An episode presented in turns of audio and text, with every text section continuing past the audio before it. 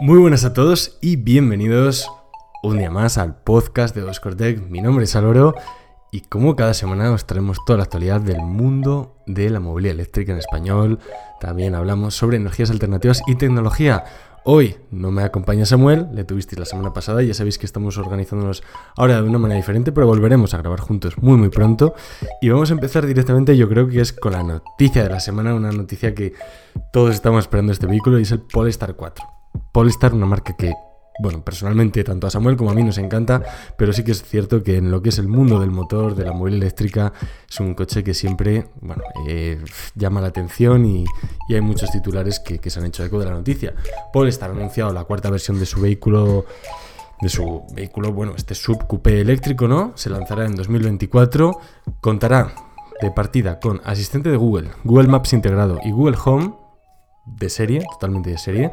De 0 a 100 en 3,8 segundos, batería de 102 kWh, long range, hasta 560 km WLTP. 12 cámaras, un radar y 12 sensores de ultrasonidos. Se comercializará primero en China, donde está previsto que se empiece a fabricar en noviembre de 2023, es decir, apenas 6-7 meses, y lanzamiento en otros mercados como sea Europa, Estados Unidos y Asia, la parte pacífica, está prevista para principios de 2024.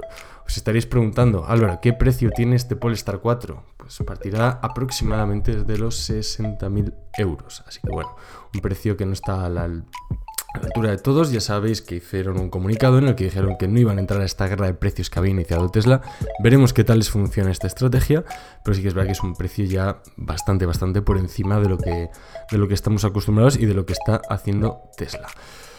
¿Qué más tenemos? Tenemos la presentación de resultados de Tesla. Fue, fueron la presentación de resultados de la compañía de Elon Musk en la que en este primer trimestre de 2023 tuvimos unos ingresos de 16.200 millones de dólares, un beneficio neto de 1.900 millones y también se informa que Tesla entregó 280.000 vehículos en este periodo y que sigue avanzando sobre todo en la construcción de nuevas fábricas y expansión en cuanto a superchargers. Ya sabéis, hace poco superamos, rompimos récords de, de supercargadores, lo contamos hace un par de episodios.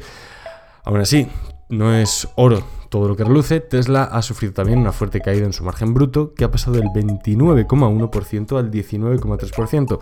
Ya no es la marca de automóviles que más margen tenía por vehículo, y esto sea, bueno, al final es claro, después de esta bajada de precios, esta guerra ¿no? que ha iniciado Elon Musk con su compañía, pues, pues es más que obvio que este margen va mm, ser reducido y probablemente se siga reduciendo. La compañía espera seguir aumentando su producción y ventas en los próximos trimestres con el objetivo de llegar a un millón de vehículos entregados en 2023, que yo creo que está ya por descontado y veremos si lo logran en el tercer trimestre, que yo creo que, que sí que va a ser así. Hablando ahora de KTL y baterías, una noticia que ha pasado totalmente desapercibida esta semana y la verdad que no sé por qué más medios nos han hecho nos han hecho eco. Nosotros sí que la sacamos, muchos de vosotros nos disteis feedback muy positivo sobre esta noticia y es que esta compañía china ha anunciado que sus nuevas baterías permitirán coches eléctricos de hasta 1000 kilómetros de autonomía a partir de 2023.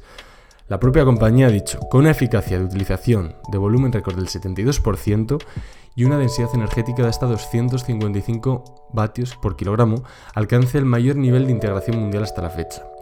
Con el mismo sistema químico y tamaño de pack puede suministrar un 13% más de energía que la batería 4680 de Tesla, logrando una mejora integral en autonomía, carga rápida, seguridad, vida útil, eficiencia y también rendimiento a bajas temperaturas, lo cual es una noticia maravillosa.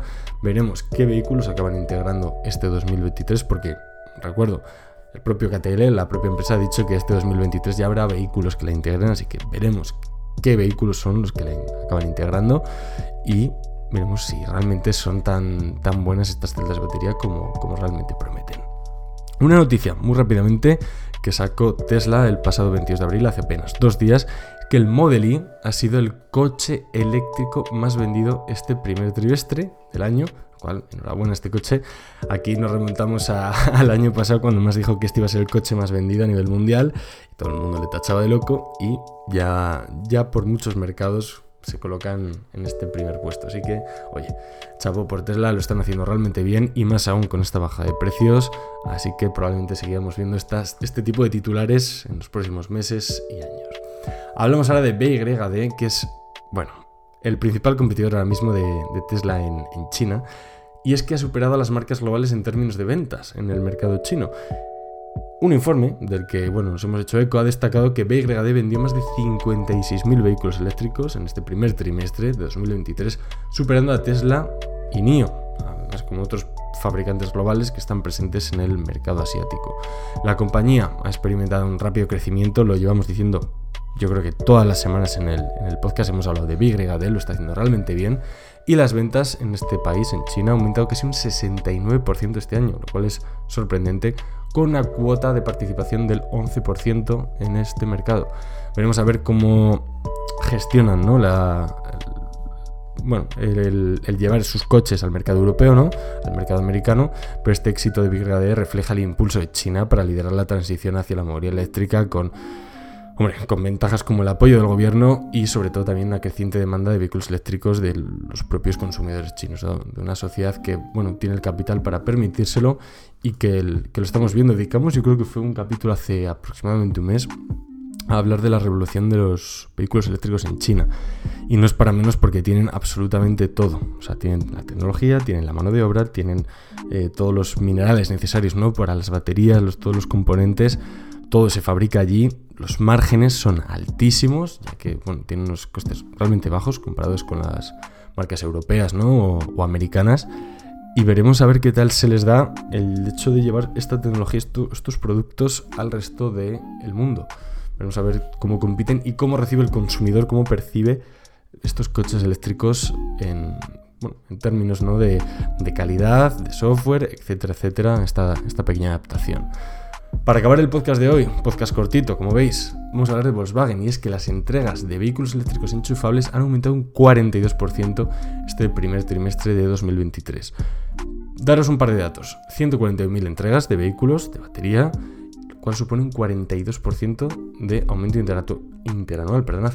El año pasado Volkswagen vendió 99.200 vehículos eléctricos de batería en lo que es todo el año, unos 100.000 aproximadamente, y representaron los vehículos eléctricos un 6,9% de las ventas totales del fabricante de automóviles alemán en este primer trimestre de 2023, frente al 5,2% del primer trimestre del año pasado. Lo cual es, bueno, unos datos que se ve como Volkswagen, lo llevamos diciendo tanto Samuel como yo mucho, mucho tiempo, está haciendo los deberes, lo está haciendo realmente bien y es una de las marcas que, bueno, el propio Elon Musk ha dicho que, que está aquí para, para quedarse.